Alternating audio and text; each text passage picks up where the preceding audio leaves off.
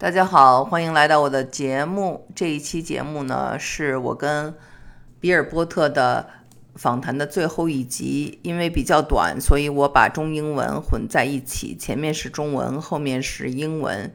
其实呢，今天这个讨论呢，主要是关于山。为什么山跟神、跟仙、跟灵会有关系？我们小的时候都背诵过刘禹锡的《陋室铭》。刘禹锡是一位唐代的诗人，他的这个《陋室铭》中写道：“山不在高，有仙则名；水不在深，有龙则灵。斯是陋室，惟吾德馨。”现在想想呢，他呢好像。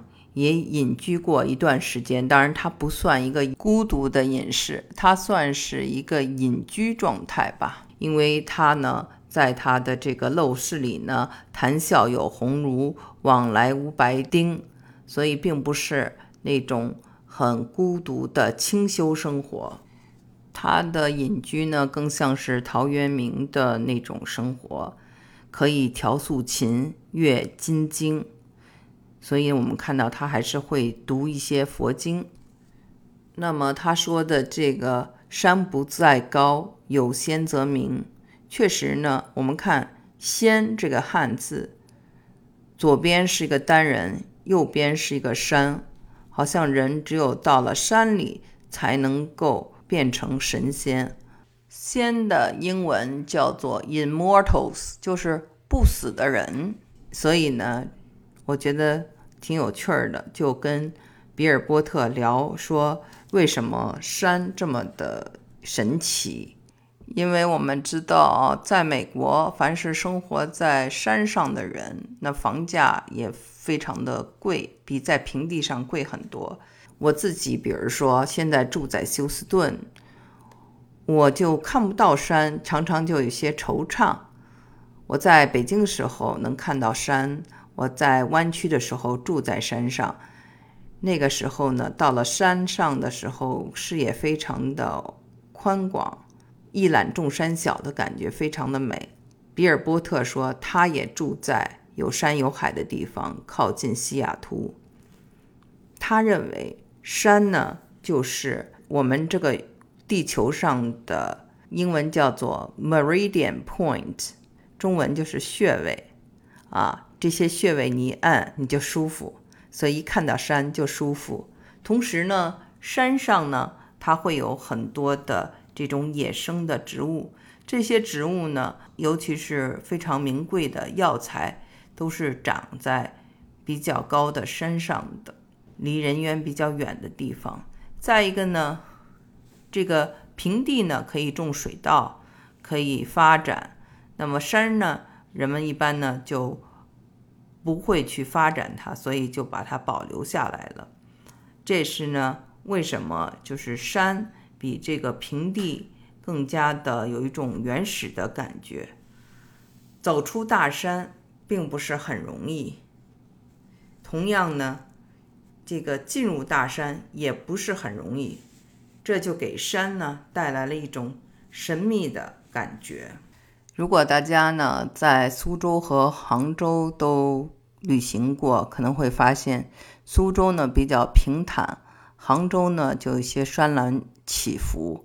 我呢以前每次去杭州旅行都住在西溪湿地，但是呢后来呢我就比较喜欢住在富春山，或者是住在这个灵隐寺附近，因为它有一定的这种坡度，感觉呢。非常的好，呃，像我这种啊，就是对山格外的喜爱的人呢，其实很多。之前我也说了，那个在美国，如果是住在山上的房子，就是比较贵的。为什么加州的房子贵呢？因为有它，加州有山还有海，同时都有。在德州，我们的这个休斯顿为什么比奥斯汀便宜很多？因为奥斯汀也有山。它的这个形形态啊，风貌有点像加州。它虽然没有海，但是它有一条河，在这个英文世界里呢，也有两本书，我跟大家推荐一下哈。有一本呢叫做《山居岁月》，中文叫做《山居岁月》，它的英文名字呢叫做《My Side of the Mountain》，是一个给小孩看的，作者是珍·克雷赫德·乔治。他呢这个书里写的就是一个小孩啊离家。寻找他祖父留下来的呃废弃的这个农场，然后呢，在这个山野里学会这种野外独自生活的故事。这个呢，就大家听了一下啊，思路非常的美国化。还有另外一本书，大家可能更感兴趣。这本书呢，其实呢就翻译成的《山居岁月》。但是呢，它本身呢的书名呢就叫做《在普罗旺斯的一年》。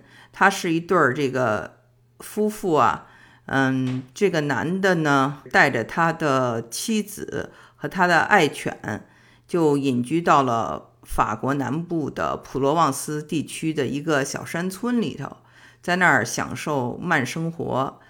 然后呢，他呢这个书呢非常的。呃，受人喜欢。作者名字叫做彼得梅尔啊，他好像还写了有关于这个小山村的好几本书，大家可以去找着看一看。另外呢，我不得不提一下寒山，就是当初比尔波特去终南山寻访隐士，就是因为他喜欢寒山，想知道现代有没有像寒山这样的人。那寒山的名字翻译成英文就叫做 Cold Mountain，大家可以查一下 Cold Mountain，不仅仅是寒山，还有很多书名儿也叫寒山。有最流行的这个纽约的畅销书，有一本书也叫做寒山 Cold Mountain，不过翻译过来是叫冷山。以前呢，我在我的节目中说，啊，到了美国生活呢，就有点隐居的感觉，因为呢，大家都是住在郊区，不是住在大都市的市中心。再一个呢，也不太被别人干扰，比如说你跟别人约着要见面，可能要提前两个星期等等。所以呢，要有像陶渊明啊。苏东坡这样的豁达的心态，而呢，回到国内就像下山，迎接你的是滚滚红尘。在美国呢，可以思考；在中国呢，可以历练。当然了，每一个人呢，他们在国外生活的感受都不一样。那也有很多人呢，他还在忙忙碌碌。我说的呢，也只代表我个人的一种心态吧。不是所有的人都像我这样对中国的文化这么有感情，也不是所有的人都像我这样对修行啊，或者对一些哲学呀、宗教问题这么感兴趣。所以呢，我只是我一家之言。那么，赞美的华人，你该爬藤的爬藤。该赚钱的赚钱，该研究股票的研究股票，这些都没有错。我呢，今天的话题谈山、谈仙、谈山居岁月，其实呢，希望能够给大家一些治愈，这样呢，让大家放松解压。好的，接下来还是让我们听我跟比尔波特。在这么多期的系列访谈中的最后的一段对话吧。刘禹锡在《陋室铭》中讲过：“山不在高，有仙则名；水不在深，有龙则灵。” It seems to me that the fascination with mountains has a long tradition. Why do you think mountains have such a magic power or has something to do with the xian and the ling? Well, because they're it's the repository of, of wilderness, of mm. the wild. It's it's be it's beyond society. The mountains are. If the land is flat, well, eventually it gets taken over by people. Yes. It's the mountains are the repository. That's where the wild animals live, and it's also where all the plants uh, live. The powerful plants. Chinese doctors, medicine pe- people have gone to search for. That's where you find the most powerful plants and the most powerful spots. So you could think of mountains like acupuncture points in a body. Mhm. Mountains are acupuncture points on the planet. They have Yes. power.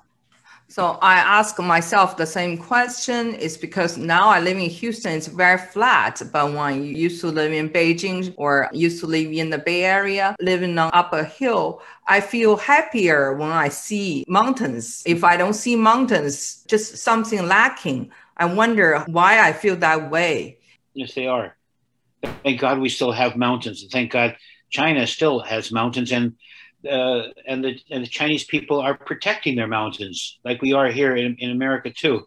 It's Oh. important to preserve mountains and to make sure that we have these special places uh, where we can all go, even whether if, if we're not a herdsman, we can go there for a day, and we we feel refreshed by just going to the mountains. Okay. Thank you so much.